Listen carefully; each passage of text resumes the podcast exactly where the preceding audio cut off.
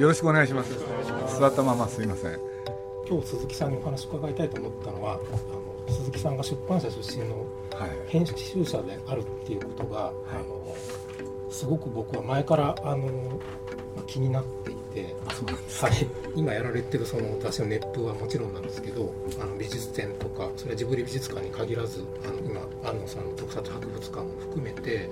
出版企画のこう発展している形だっていうふうに見えたんですね。まあ、原点の一つがナウシカだとしてナウシカもやっぱりアニメージュからの連載媒体だった連載作品だったっていうのがあのプロデューサーっていう人のこう作った作品とはなんか手触りが違う理由っていうのはそこにあるんじゃないかなと本当にあのジブリ作品のポスターの書体一つ見てもやっぱり出版の人がディレクションしてるんだなっていう気がしちゃうんですね。まあ、そういう仮説もあって、えーとまあ、自分も編集者ですしあとうちの社は、えーまだキャリアの浅い編集者が多いっていうことがあってあのぜひお話を伺いたいなと思った次第です、はい、役に立てばいいんですが。お願いします、だって僕があの途中で辞めちゃったから。その日鈴木さんは新宿区にある太田出版の一室にいました。太田出版書籍編集長の村上清さんに誘われ元雑誌編集者という立場からこれからの出版界を担う若き編集者である太田出版の全社員24名の前で講演をしていただきたいとのこと。さて鈴木さんはどんなお話をしていたのでしょうか。お時間まであなたもご一緒に耳を傾けてください。こう出版業っていうのをこう一部門である種こうおまけ的にやってる業者っていうのは少なからずあると思うんですけど、うん、あのジブリの出してる本なり熱風なりって、まあ、とてもそれにはとどまらない感じがしていて、うん、あのやっぱ落合博満の連載とかでも面白いんですよねこれは映画表ですよね落合さんの。です。あの、まあ、鈴木さんがあの中日ドラゴンズファンでっていうのは有名な 話であるこうそこで落合博満さんの連載を始めるっていうのはすごい最初は個人的な動機かなと思うんですけど結果形になってるものが全然その落合さんに連載してもらったっていうところにとどまってない気がしたので、うん、えー、今を捕まえて言葉にするっていうことをすごく意識されてるっていうのが、えー、もう一つ面白くって今を意識した販売あのキャッチコピーを作るポスターを作るっていうことを意識されてある結果を出してそれがもう次の企画にも何らかつながっていくっていう、まあ、全部が回転してってる。広い意味でやっぱりそれは出版って言っていいのかなと思って。まあ非常に分かりやすいところで言うとね落合さんで連載をやってみたい。それはやっぱり思いつく時はやっぱり素朴なんですよ、あるきっかけで中日ドラゴンズにファンクラブっていうのができてねそこのキャラクターをねまあジブリで作る。これ宮崎駿が書いたんですけれどねこれでそれをね、まあ、ファンのためにな何個もねいろんなもの作ろうっていううまい具合に仕事ができたんですよね。仕事ができたって言ったってそれがメインじゃ本当はなかったんですけれどね、まあ、しょうがないんで僕はね宮崎駿にはね、まあ、こうやって商売もしてるんでねそこ行かなきゃいけないと。行かなきゃいけないって本当はただ単に行きたいんだろうって いろいろあったんですけれどでそこ行ってみてねまあ真ん前に座ったわけなんですけれど座った途端ねなんか会話が弾んだんですね。これでも相性が良かったっていうんですか？うん、というのか、まあ、僕自身がね一つは落合さんという人の野球彼の野球っていうのはねすごい好きだったんですよ。まあ、野球をよく知ってる人だと本当に嬉しい試合をやってくれる。それからシーズンの過ごし方。まあ何をとっても僕はねもう落合さんという人本当好きだったんですよね。まあいろんなことがあるんですけど一つだけ例を挙げますね。プロ野球って75人選手がいてその中で野球に登場できるのは9人だけ。とは言ってもいろんなね1軍2軍の入れ替えとかいろいろあるんでまあ、いろんな人が参加できるんですけれどなんと中日はですね、まあ、ちょっと誇張するとそのほとんどがですね1軍の試合に出ることができるんですよ。つまり落合さんっていうのはね全員にね公平な機会を与えるで僕それすごいなと思ってたんですよ。でまあそんなこともあったんで、まあ、とにかく落合野球のね、えー、ファンだったと。で実は落合さんの方はジブリの映画をねよく見ててくれてたんですよね。でまあこれねその食事会に行って喋り始めてで最初野球の話してたんだけどね落合さんの方からね僕に言ってくれたんですよ。俺は実を言うと野球が好きなんだと。あじゃない映画が好きなんだと。俺はねまあこれいまだに印象残ってるんですけれど高校時代年間300本は見てたかなって。ちょっと驚いたんですよこれ。え？300本っつったら年間365日でしょ？極論すると1日 1, 1本見てんだなと思って。まあ実を言うとその次優勝した時もまた来てくれってことになってね。しょうがねえなっつって。でいろいろやってるうちにですね3回ぐらい行ったんですけれどね。鈴木さん「パイレーツ・オブ・カリビアン」の最新作見た？って言うんですよ。でまあ見ましたねっつって。俺も見たんだけれどね実は寝ちゃったと。ほんで気が付いたら目が覚めて俺で家帰ってきてで気になったって言うんですよね。なぜ寝たか。その理由を知りたくてねもう一回映画を見に行ったらしいんですよ。これで映画を見に行く過程の中でね要するにその原因が分かった。で僕それ聞いててへえと思ったんですよね。それ実を言うと去年の秋のことなんですけどね。要するに一本の映画にそこまで 要するに執着する？この人って一体何なんだろうなと思って。これでねある時、まあ、そこから帰ってきてからの話なんですけれど要するにジブリの雑誌で、まあ、その後いろいろあったんですよ。中日ドラゴンズをやめなきゃいけないとかね。だけれど、まあ、僕がまあ思ったのは暇だろうと。俺で映画の連載をやってみないかっつってね。俺に本当にやれっていうのっていうからね。こっちは真剣だと。だってあの時そうおっしゃってたでしょ。とパイル・ロイス・オブ・カリビアの話。ああいうふうに考える人ってなかなかいないんですよ。あもしかしたら野球の話も面白かったけれど映画の話もかなり面白かった。一回ねちょっととにかく会って話をしませんかって。こんなことになっちゃったんですね。じゃあですねさっきおっしゃったねあの村上さんがその時にいろんな読者のことを想定してたかということがあるわけでしょ？本当のこと言ったらね何も想定してないんですよ。これはね正直に言います。あのこの人が映画についてどういう考え方を持ってるんだろう。どういう見方をしてきたんだろうって。そこだけなんですよね。そこだけっていうのはまあ僕はそういうことで言うと多分ね人からもよく言われるんですけど好奇心が強いんでしょうね。好奇心で近づくと一緒に仕事をしなきゃいけなくなるっていうね 僕の最大の問題点があってこれ実は本当にいろいろあるんですけどね例挙げれば聞きりがないほど。最初はとにかくね好奇心なんです。落合さんが映画についてどういうね、えー、考えを持ってるかどういう映画を見てきたのか。ね。もう聞いてる間にねとにかく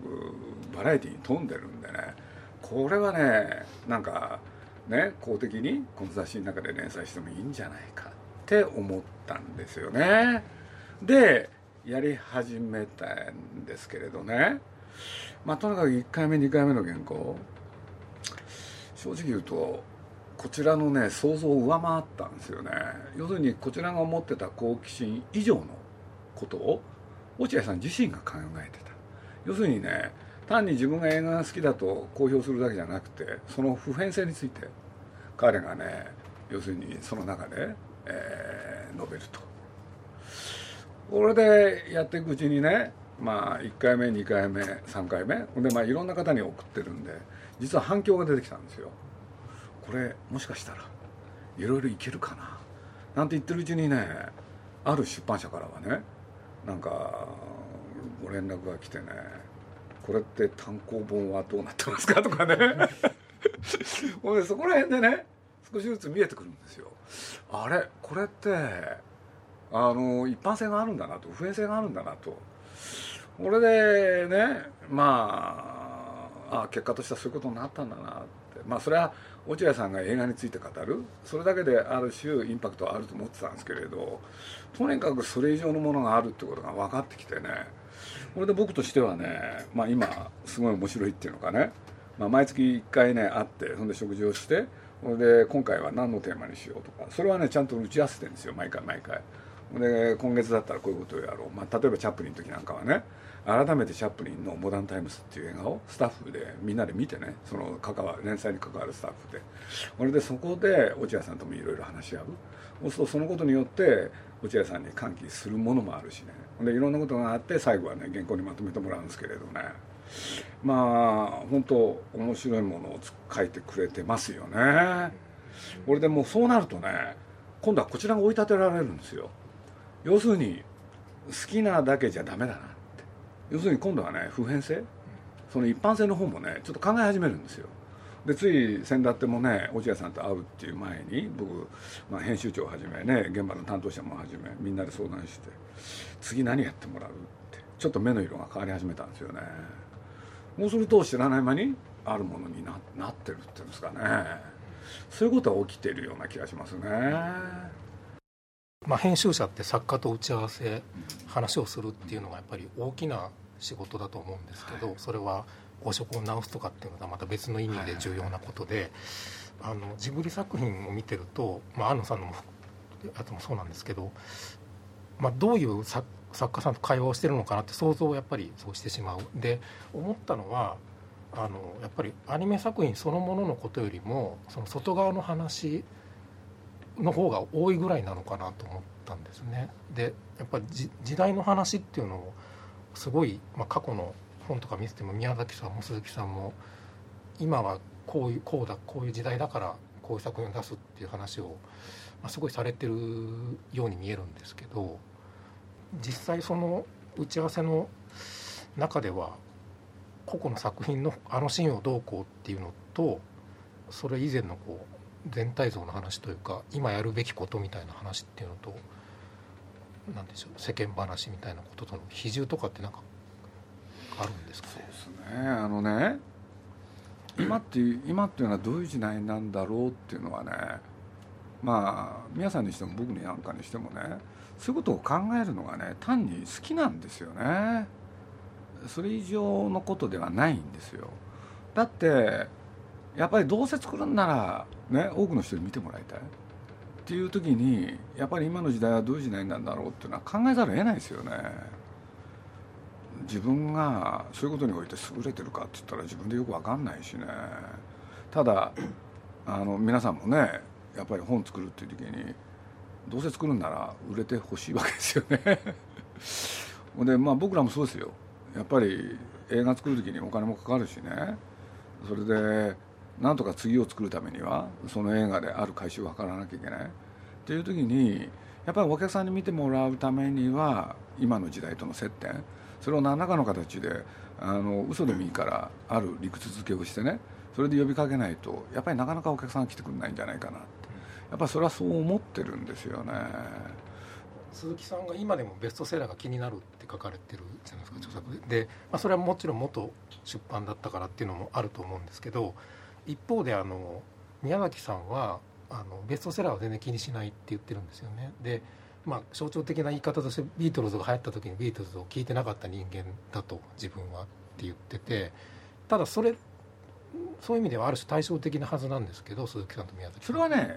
うん、あのもっとささやかな問題ですよ。だって僕と宮崎駿は8歳離れてるんですよ、だからビートルズがね登場した時僕はね高校1年生なんですよそしたら宮崎駿はもう20いくつでしょ？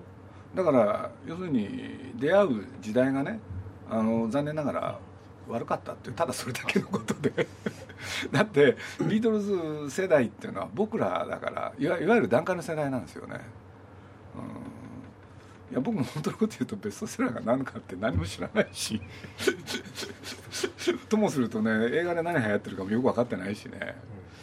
だから何て言うんだろう。あの自分が何かやる時は考えますよね少しは、うん、だけれどよ余計なエネルギーを使わないっていうのか。普段からねいろんなものに目光らせとくっていうことがあるでしょ。僕絶対光らせないですよね。そのことやったら疲れちゃうもん。そうなんですか。うん。だから今流行ってるものは何かとかね全然興味ないですよね。そんなことだってどっちだっていいもんそれよりも自分たちが映画を作ってこれを世の中に出さなきゃいけないとするでしょ？そそこでねやっと重い腰を上げるんですよ。で重い腰を上げて多少ね今の世の中どうなってんだろうってこのぐらいのスタンスですよね、うん、だってそれ四六時中やってたら疲れちゃうじゃないですか。だからなんか一番大事なことの一つとしては僕は疲れないことじゃないかなっていう気がしてるんですけどね。なるだけ自分の体も鍛えて。例えばね僕なんかまあそろそろ映画ね宣伝しなきゃいけないなっていう時あるでしょ？そしたらね慌ててね東宝の人にね今映画どうなってんのって聞くんですよ。もうむちゃくちゃですよ。そうするといろいろ教えてくれるんですよ。で実を言うとね出版社の人にはね今どういう本が売れてるのって慌ててですよ。実に。だから泥縄っていうのかね。あの日頃からねそういうものに目は全く光らせてないですね、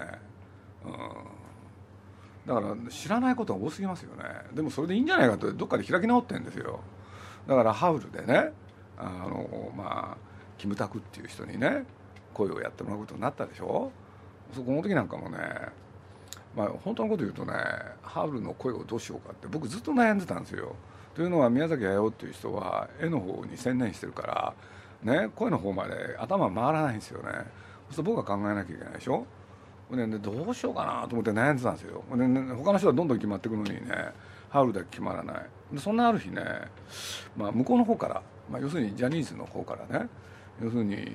木村さんがねあのジブリをね何らかの形でやってみたいなんてお話があってねこれで初めてねキムタクねって思ったんですよ。ね、僕はなんとなくキムタクぐらい知ってたんで。ただ僕ねドラマも見たことがなければ。ね歌も聞いたことないんですよ。でここで真面目な人だとね要するにキムタクの「スマスマ」とかそれから出た映画って僕知らないんですけどね集めてねみんなで見るでしょ。僕しないんですよ。面倒くさいから。で宮崎駿もしない。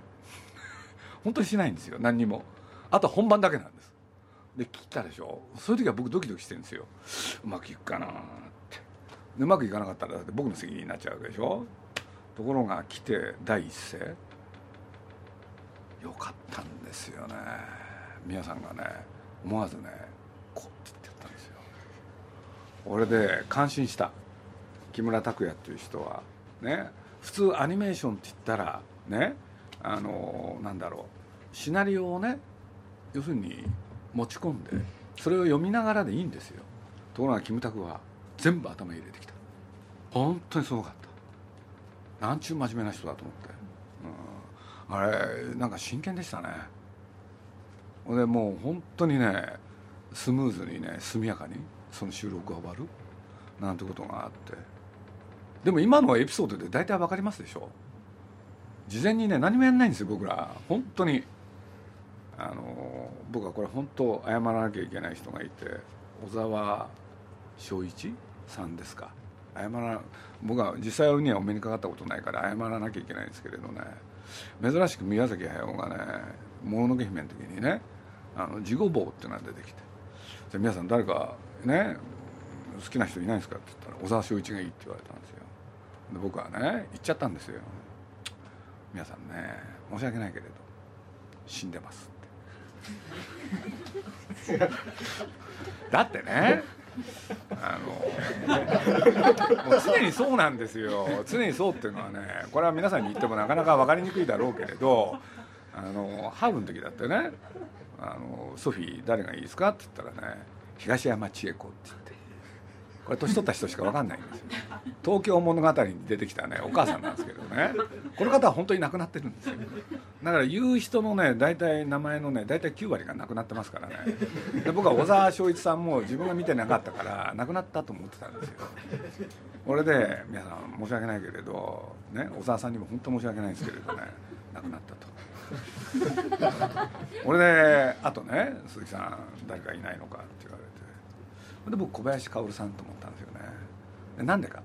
僕の頭の中ではね声が似てたんですよね。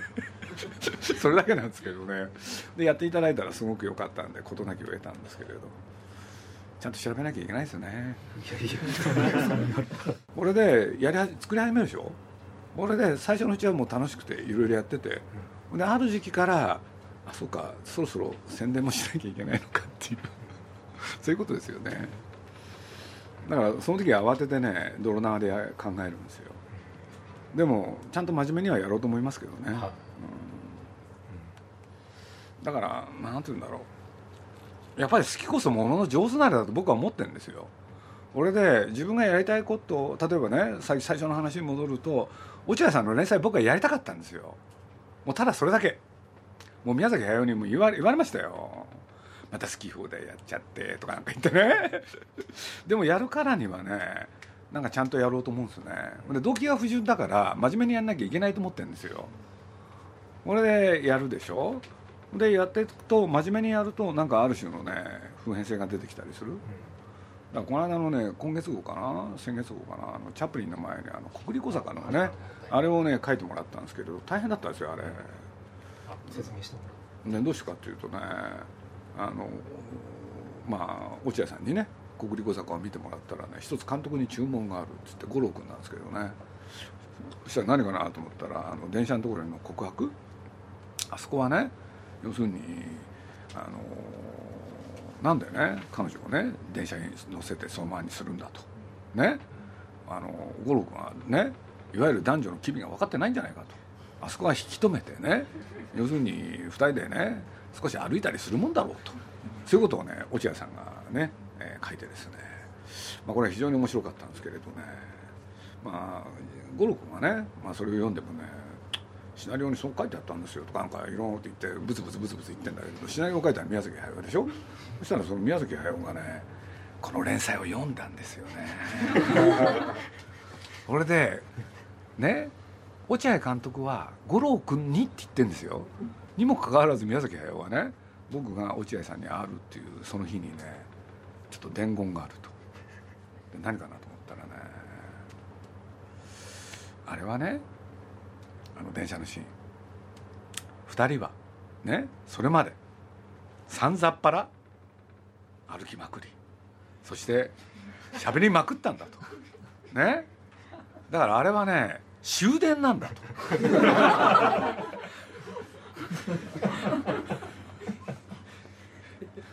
だからあの電車に遅れたら家には帰れないんだと。でそれがそう見えなかったっていうのはね監督の責任だと。と言ってますよ落合さんって。僕は話したんです。そしたら落合さんが喜んでね届いちゃったかとかなんか言ってね。で五郎君にそのいきさつを全部話したら五郎君がね「何言ってんですかもうシナリオに書いてありましたよ」つって「あれがね終電じゃないことはっ」つってね言ってましたけどね。いろいろ面白いことがあるんですけれど、はい。まあ、だいぶ時代は遡りますけど例えばあのナウシカを立ち上げる時の話題の中でそのその当時タッチ足立光さんが流行ってて、まあ、それの逆をやりたかったっていう話をまあ、知ったの僕最近なんですけどすごい面白いアンチだなと思って。たんですね。あの漫画の連載ってあるじゃないですか。そうするとね今僕あんまり読まないからあれだけどジャンプだろうが何だろうがねマガジンだろうがね、まあ、少女漫画誌も最近ちょっともうダメですけれど読み切り連載ってやってるでしょ。そうすると長くね連載していくんだけれど1回ごとに山を作ってその小さな問題は解決する。しかし大きな問題は解決しないっていうんで続いていくっていう漫画があるでしょ。このやり方ってね実は昭和40年前後に梶原一騎っていう人の発明したものなんですよね。だから毎回ねいろんな漫画が無理やり毎回ごとに山を作る。そして解決するでしょで最初は面白かったんですよ。それね。でもね毎回やってると飽きてくるでしょそう。するとナウシカやる時にね僕それいらないと思ったんですよ。そういうねいわゆる連載漫画の情報。それはやらなくていいですよ皆さんって話したの覚えてるんですけどね。あの誰かが発明してしばらくは必ず面白い。しかし形骸化するんですよね必ず、うん、と僕は思ってるんですけどね。あの、まあ、それでさらに言うとそのアニメージュの時もあの最初からナウシカの連載だったわけではもちろんないわけでこの間のこのあのジブリ汗まみれでもちょっと前のやつでも出た話ですけどヤマトで始まってガンダムブームの時もあって、はい、であのガンダム特集もかなり鈴木さんコミットされててそうなんですよね。ですよね。でやっぱどっかでやっぱり最初期に立ち返りたいみたいな衝動がそこで宮崎さんの作品また新たにっていう、まあ、秋っぽいんですよねいやこんなこと言ったら本当申し訳ないんですけれどね。ガンダムはねやっぱり最初の設定でねすごい面白いと思ったんですよ。それでまあ雑誌でね押してったんですけれどしばらくやってると飽きるじゃないですか。そうすると違うことやりたくなるんですよね。これで宮崎駿でねやろうかなとかそういうことは考えますね。なんかね中心がね自分がドキドキできるものをやりたいっていうね非常にわがままなあれなんですけどね。だからまあ毎回ね例えば宮崎作品なんかでも何て言うんだろうあの宮崎駿っていう人は本来自分で考えて自分自分で企画を考えて自分で作ることができる人なんですよ。でそれをねいっぱい持ってるんですよ宮崎駿っていう人は。俺で必ずね僕は本当自分がねひどい人間だと思うんですけれど皆さん必ずね今回はこれをやりたいって言ってくれるんですよね。僕ね彼と付き合って35年になるんですけれどあのある時ふっと分かったんですけどね一度も賛成してないんですよね。これをやろうって言われるとねなんか嫌なんですよね。違うんじゃないですかとかってすぐ言っちゃうんですよね。で自分で何も考えてないんですよ僕。だからこんな涼しい話ないんですけどね。アニメージュっていう雑誌をねやる時にもうとにかくね2週間で雑誌作んなきゃいけなかったんですよ。売れる売れないはじゃあ考えたのかって。その時は何も考えなかったですよね。とにかく作らなきゃいけないんですから。俺で世の中で出してみたらねそれが3日で完売しちゃうんですよね。まあ部数がね7万だったんですけれど。それで毎月のようにね部数増やしていくんですけれどね。無我夢中だったんですよね。だからそういうことで言うとな。映画だってそうなんですよ。ナウシカの時にねもう思ったことはただ一つでなんかあのアニメージュってねまあ何ていうんですかいろんな方が作った作品それを取り上げてそれでそのねキャラクターを紹介するとか演出家の方を紹介するとかまあいろいろやってたんですけれどねなんかあの人にねそうやって頼みに行って何かやるって大変だなと思ってね。で自分のところで映画作ったらそれを取り上げればいいから楽だなっていう。これねあの言い方間違えると誤解されるかもしれないですけど本当にねそんな邪心が湧いたんですよ。俺でとにかく映画作っちゃえばそれでねいろんなページもできるわけだし楽かなと思ってね。俺でと同時に、まあ、映画ってもう一本作ってみたかった。だからその後のことは何にも考えてなかったんですよね。というのか映画を作ってそれがお客さんがね見に来てくれると勝手に思い込んでたんですよね。で実際ね封切ってみたらなかなかお客さん来なくて 実を言うと少し焦ったりしたんだけれどしかしそれも非常に短い期間でというのは、えー、ナウシカってこれ本当偶然なんですけれど3.11に公開して俺でなかなかね1週間最初はそんなにお客さん来たわけじゃないんですよ。ところが1週間後に当時そういうものが力があったんですよね。朝日新聞のね「天聖人語」っていうのは勝手に取り上げてくれてこれは素晴らしい映画だって。でその日を境にねわーっとお客さん来てくれたんですよね。俺でまあ本当人間っていうのはどうしようもないですよね。あ作ればお客さん来てくれるんだなって勝手に思い込んじゃって。でそれがそうじゃないことを知るのにね随分時間かかったですね。というのはあのラピュタっていうのをね初版の事情でまあやることになったんですけれどその時にもねナウシカよりお客さん来ないんですよね。でもあんまり気にならなかったんですよ。で真っ青になったのはねトトロとホタル。本当に来ないんですねこれお客さん。それで少し考えなきゃなって思ったのが実情ですよね。アニメージュって気が付いたらねある時期から工場的にね60人ぐらいの人がいたんですよ。俺で今振り返るとね一冊の雑誌月刊誌ですけれどね作るのに60人体制って夢のような世界ですよね、うん、でもそれをねやることができたんですよ。でなんでできたのかって言われたらねえそういう時があったんですよね場所も。俺で、まあ、僕の大先輩であるね尾形っていう人がやっぱり素晴らしい人ででそういう状態をね喜んでくれた、うん、で僕は恵まれましたねその上司にも。なんて言ったって僕あの雑誌をやってねまあそれは楽しいからそれはあの一生懸命頑張ったということがあるんだけれどその結果何が起きたかっていうとね会社のいろんなねあの会議っていうのがあるでしょ。そう徳間書店が当時300人ぐらいかな？300人かなんかいたんですけれどね。いろんな会議がいっぱいあるんですよ。山のように。そう僕ですらねある時数えてみたら24個もあってね。そこで書籍なんとか企画会議とかね。書籍販売会議とかね。それから雑誌企画会議雑誌販売会議部長会なんとか局長会とかね。それ数えていくとね月に24個もあったんですよ。これで僕はその大型に一番感謝してるのはまあある時決めたんですよね。これ全部サボっちゃおうかなって。でずっとサボってたらねある日ね呼び出しがかかるんですよね。そしたらあの、まあ、徳間書店も中堅の会社になってねまあそういうことに目も光らせたんでしょう。要するに呼び出しが食らったっていうのか役員会でねその尾形っていう人は責められたらしいんですよ。要するに鈴木がね鈴木敏夫がこの会議にね一個も出席してないと。ね。これでどうなってんだと君はねあのその上司としてっつって。この尾形っていう人がね素晴らしいことをそこで言ってくれてね、まあ、僕は本当この人に感謝してるんですけど何を言ったかっていうとねなんで鈴木はねこの会議にね何も出てないんだって。全部サボってるってのはどういうことなんだと。全部ね出席をチェックしてるやつがいたんですよ。もう嫌な仕事ですよね。そしたら尾形がね思わず言っちゃったんですね。あいつは仕事してますから。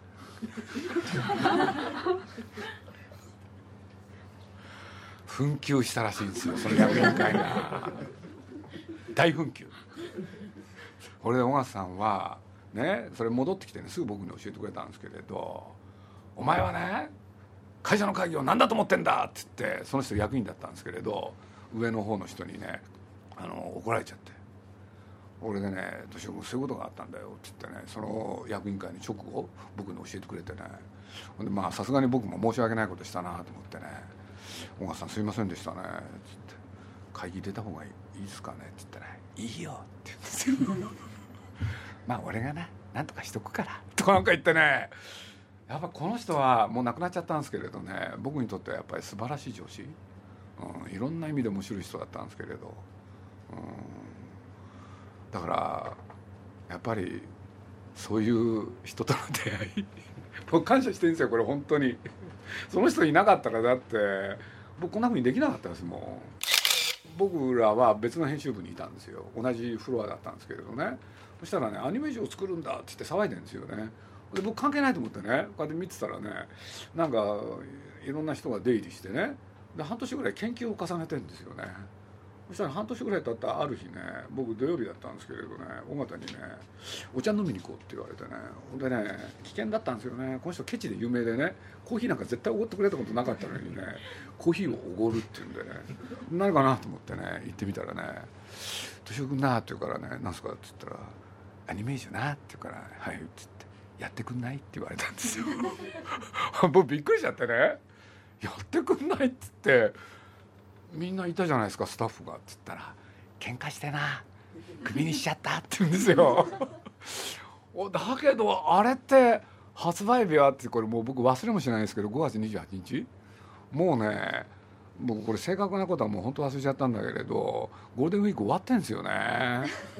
そしたらもうね時間なんか何もないわけでしょ？これでそんなバカなだってお母さんだって自分でそれ頼むよ。悪いって言うんですよ。これだけなんですよとにかく。これでもう一杯お茶飲むかとか言ってね。これでもう僕しょうがなくてね。これで本のね雑誌のねあのじゃあ版型はって言ったらいやそれも決まってないんだよ」って嬉しそうに言うしね。で値段はって言ったら「それも決まってないんだ」っつって何にも決めてないんですよ。とにかく取り次ぎ行ってねこういうものを出すってことだけは決まってる？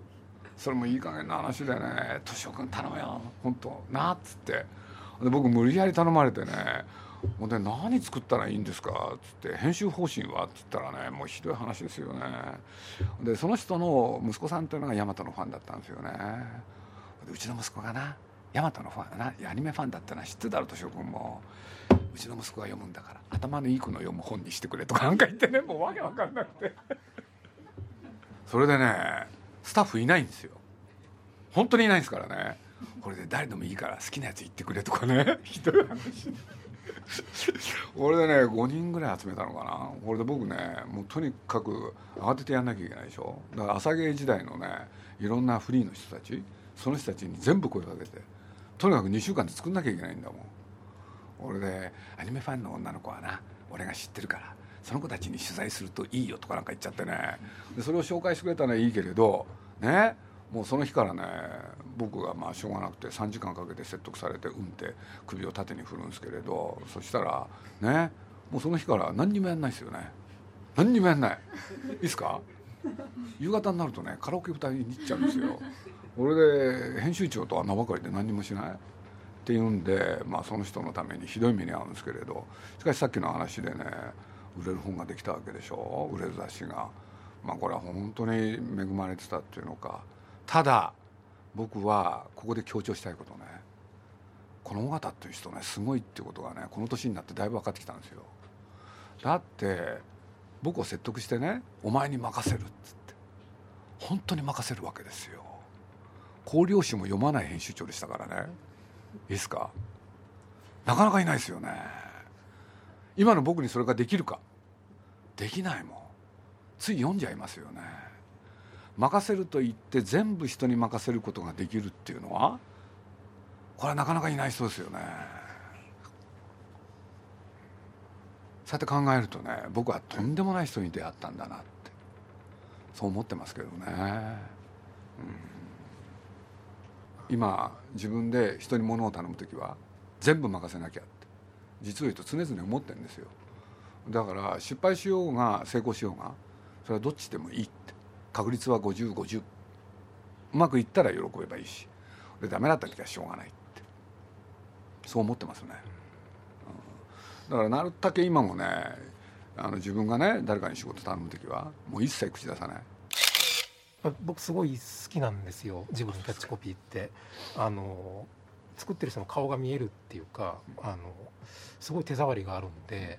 あの作品の結果とはまた別にこう楽しんでるんですけどね、で、まあ、そこでやっぱり時代を意識してるっていうのがあの、まあ、僕も趣味も含めてやっぱり好きであのでしかも割とその主流に乗っかるっていうよりは主流をこう相対化したりそれをこうあの疑ってみるっっていう態度表明のキャッチコピーが多いなと思うんですよね。であの挙句にはそのまあ誰にでもほとんどの人の記憶に残ってるその「もののけ姫」の生きろにしてもそれすらも次以降の作品では否定していくっていうあの姿勢ですよね。であの一個、まあ、具体的に僕はすごい最近あのそのジブリのが時代に関わった中で出た言葉でこれはキャッチコピーではないんですけどあの岩波の少年文少年少女文庫のあのアリエッティの原作の「床下の仙人たち」をあの宮崎さんがまあ紹介してる中でその昔はあの本は、えー、小人を自分たちが上から見てるんだ大きい自分が見てるんだと思って読んでたけれども今はその自分たちが小人になった気がするっていう紹介されてますよね。でそれだけで特にそれ以上説明がどこにもなくってあれすごい気になってるんですけどあのどういう意味なんですかね？いやそれはもう本当に単純だと思いますよ、単純っていうのはどういうことかっつったら何しろねえあの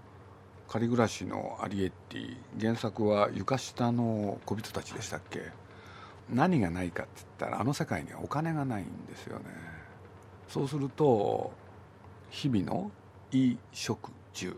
人間が生きていく上で僕大事なものはこの3つだと思ってるんですけれど着るものにしろ食べるものにしろでまあ住むところもね要するに借り物でしょ？人の家の床下に住むわけだから。そして、えー、着るものだってねなんか上のうち行って、ね、ある範囲でいいっていうものを切れ端を持ってきたりしてそれで洋服作る。そして今の食べ物もね要するに自分たちでねなんか生産してるわけじゃないから。でそういうことで言うとあ上の家へ行ってそれこそ借りてこなきゃいけない。で今の日本人ですよね。自分たちで何も生産してないでしょ。そうするとねえなんか物を作るって言ったってみんな東南アジアの人が作ったりね。全て借り物で生活生きて日々生きてるのが今の日本人に重なると思ったんですよ。ただそれだけのことですよね。だからあの仮暮らしのあ床下の小人たちってね原作を昔読んだ時には要するに小人たちはこうやって生きているっていうのをね僕らへえと思って読んだわけだけれどこの時期に改めて読んでみた時にそれが今の日本人とダブったんですよね。っていうのか世界の、ね、先進国の人たちに。だから小人から人間を見るっていうのかな。そういう意味ですよね、ちょうどあの年って2010年ですけど巨人の漫画がいっぱいで出た年だったんですよね。巨人。巨人あの進撃の巨人っていう漫画が出たりとかあとガンツもそうあの今の連載してるガンツはもう巨人の話なんですけど。ガンツも知らないんです。あのすいません。やっぱ巨人、えー、と地球大きな人なんですね。大きな人にもう殺戮され続ける毎週っていう漫画ででそれと同じ年にやっぱりアリエッティが出てるっていうのが個人的にはすごい面白くって。何にも知らなかったです。それを知ってればだって。うん。でその小人側だっていう意識で小人小人の方を描いてるのが、まあ、巨人を描く方が多そのかったガンツんですけど、は何ですか？殺戮されるのは僕らなんですか？えー、とそうですねへえあそれは面白いですね。毎週殺戮され続けてるっていう。それがあなたたちですよ。あ読んでるあなたたちですよってことでしょ、そうだと思う、うん、なんかその感覚は分かりますね、うん。いや例えば「ハウル」の予告で、まあ、ジブリの予告ってでタイミングによってどんどん変わっていきますけどかなり初期のやつで僕1回だけ劇場で偶然見れて嬉しかったのが「あのあの人は弱虫でいい」なんですけど、であの戦争の話がすごい強いトーンの、はいはいはいはい。であれは、まあ、途中の段階で、ああの時のやっぱりでも空気感で感じられてやってたっていう。そうですよですよね。あのあのコピーは自分でも気に入ってました、うん。はい。強い人より弱い人の方がね受け入れられる時代かなって思ったんですよね。でもなんとなく浮かんだんですよね、だから割とその、まあ、この間先週もトトロ再放送してましたけど、うんいつ見ても楽しいしクラシックだっていう、まあ、実際そういう面があると思うんですけどもう一個俯瞰してみると明らかにやっぱりその時代のものになってるなとは思うんですよね。やっぱり「もののけ」って20世紀の最後だなってすごい思いますしで21世紀から宮崎さんの作品が変わってるのもすごいリアルですしそういう意味ではまああ後付けでって、まあ、さっきおっしゃってましたし、まあ、実際そうなのかもしれないんですけどあのそれにしてはまあ面白すぎるっていうかあのくさびを打ってるなっていう印象なんだですから最近だと やっぱりあのそれこそ特撮展ですよね、まあ僕はあのこれね全く深く考えたわけじゃないんですよ、まあ特撮展をね要するにどうやって宣伝していこうかっていう。これでビジュアルとねまああ全体のタイトルそれからビジュアルそしてコピーをどうしようかって、そういうね打ち合わせをねみんなでやった時にねまあ僕はこれ直接聞いたことなかったんだけれど後で分かってこれで僕はあの紛糾するんですけれど要するに僕は非常に素直にねというのはスタッフから出てきた案がねそれこそ東京タワーだったんですよ。これで今の特撮博物館でそれ見ててね僕は違うんじゃないかなって気がしたんですよね。ほん。で何を思ったかっていうとやっぱりせっかくね巨人兵の映画作る。そしたらそれをねメインに持ってこないでどうするのって。で巨人兵のね写真を見てってこのね、えーポーズだなと思って今のポスターの案出して。これで今のキャッチコピーでしょ。これで僕が思ったのがやっぱり改めてエヴァのデザインを見て僕が思ったのはこのその原点はねウルトラマンと巨人兵じゃないかなと思って素直に書いたんですよ。そしたらスタッフからね「これダメです」って言われたんですよね。これなんでか要するに安野さんの方からねあのエヴァとの関連性それは一切出さないでくれって言われてると。でまさにこれは抵触してると。で僕はそのこと知らなかったんですよ。これで紛糾したんですけどね、ほんで僕は僕としてはね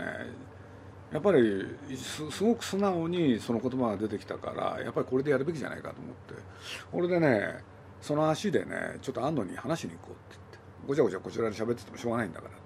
安納が全体をね取り仕切ってるんだとしたら彼の了解なきゃ宣伝できないんだから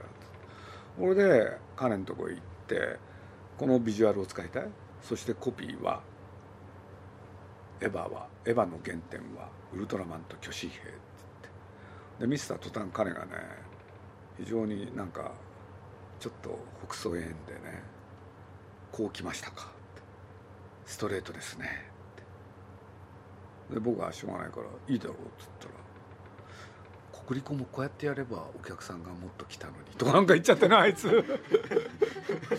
でもね多分ねそんなこと言いながら考えてたんですよ彼。で考えてると同時にやっぱり認めてくれたんですよね。いいんじゃないですかっていうことになってほんで周りのスタッフがみんなびっくりするなんていうまあこのこと言うと自慢話に聞こえちゃうかもしれないけれどそういう時もそうなんですよ。だってエヴァって時代のものでしょ？今みんなが支持してるもの。俺で巨神兵でねそれを実際に動かす。でそのデザインができてそれが動いた。でそれを見てみたら誰もが思う普通のことはウルトラマンと巨神兵の影響を受けてる。そしたらそれをね素直に言葉にすべきだ。僕はこれだけなんですよ。でそれがどのぐらいのインパクトを持ってるかっていうのは深く考えなかったんだけれど結果としてはインパクトがどうもあった。ということなんですよね。だからね自分をねどうやってその状態に置くかが一番大事なんですよ。余計なこと考えないで、うん、これが難しいですよね。僕あの宮崎駿っていう人見てて本当に感心するのはねこれだけ映画を作ってきてこれだけ世界から認められ評価されてるにもかかわらず映画を作ろうとするした途端初心に戻ることができる人なんですよね。っていうのがね戻っちゃう人なんですよ。俺でどうやって作ってたんだっけ忘れちゃったっていうねこれねすごい才能だと思ってるんですけれどねだからお客さんの気分になってね素直にそれを見て心の中に思うことそれを言葉にしなきゃいけないわけでしょ我々はだからそれをやるだけですよね翻訳とかどれだけ正確にとかそういう感じですか？だからみんなが思ったことをいかにして言葉にするか、うん、もうそれだけですよね、うん、あの本のタイトルなんかもそうですよね、うん、まあ、時代とか人が思ってることを言葉にするっていうのが、まあ、一つやっぱり編集者ってどうしてもやんなきゃいけない仕事だと思うんですけど一個の言葉一行とか二行で広いこう人の無意識にタッチするっていうのが一方で難しいなとも思うんですけどそういうことって考えられます？鈴木さんって。あのね僕の場合やらざるを得ないんですよ。一本の映画に全てをかけてるでしょ？そしたらその一本で何とかしなきゃいけないわけですよね。ほんでね一つの言葉が全体に影響を与えることがあるのかって問題があって。ほんで僕が生涯忘れないのうちの一つはねあの広瀬隆。反原発でね17万人の人がデモを行っただけどね僕はそういうことを見ると必ずこの広瀬さんのことを思い出すんですよ。というのは要するに世の中に原発っていうものが登場した頃それがいいとか悪いとかみんな何も知らなかった。で多分いいと思ってたんですよね。そしたらねこの広瀬隆っていう人がですね原発は怖いって言ったんですよ。この一言だけ。一気に広まったんです。これはすごかったですね。言葉の恐ろしさ。で僕はねそのなんて言ったらいいかな。ある一言がいろんな人に一気に広まるっていうことはなかなか難しいかと思ってたんですよ。もう時代的に。ところがその今の広瀬さんの人の一言はあっという間に日本中を駆け巡ったんですよね。おそやっぱりすごい人ですね。ちゃんとそういうことが分かってるっていうのか。うん。言葉の強さを知ってる、だからまあこの熱風でねまあ僕らできることで僕はまあ原発っていうのは完成さしたシステムじゃない？それをね発動させるっていうのはどうかしてんじゃないかって当時からそう思ってたんですよ。でまあいろいろあったんですけれどね、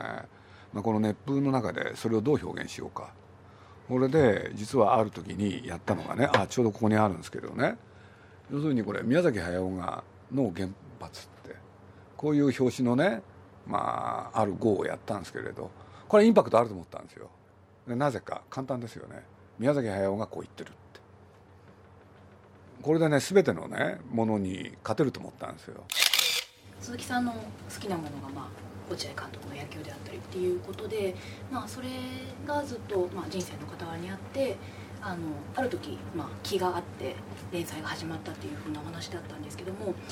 まあ、落合さんの連載の場合は落合さんがあの蓋を開けてみたらすごく優秀なあの映画に関しても普遍性を持った言葉を語る人だったっていうことだった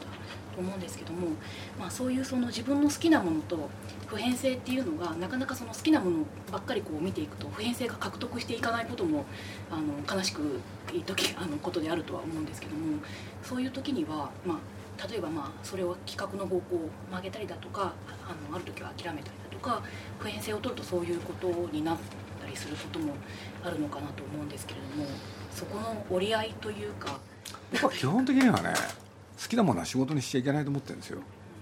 だって好きなものはね大事なんだからそんな仕事なんかにしちゃダメですよね。ほんでそれはしまっとかないと自分で。だけれど落合さんとの関係でいうとねちょっとやらざるを得なくなっちゃったんですよね。いろんな話をしすぎたために。それでねちょっと一歩踏み込んじゃったかなと思ってね。そうなったらもうやらざるを得ない。これで今年もね中日の監督やってくれてればねやる必要なかったんですよ。僕はなるだけ好きな人にはね会わないようにしてるんですよ。まあ、僕の哲学ですけどね。哲学なんていうと大げさだけれど。だって例えばある本を読んでね素晴らしいと思うでしょ？でも実際会ってみたらねそのいいとこだけじゃないですよ。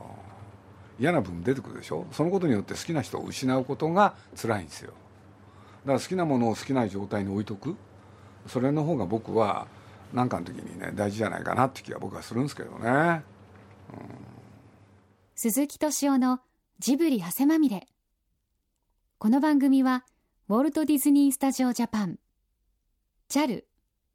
町のホットステーションローソン。アサヒ飲料。日清製粉グループ。立ち止まらない保険。MS&AD 三井住友海上。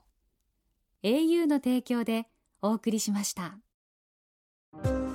JAL とスタジオジブリは空を飛ぶプロジェクトを実施中。空を飛ぶことのロマンを伝える素敵なプログラムを展開しています。空への尽きない夢を感じてください。詳しくは JAL 空を飛ぶで検索。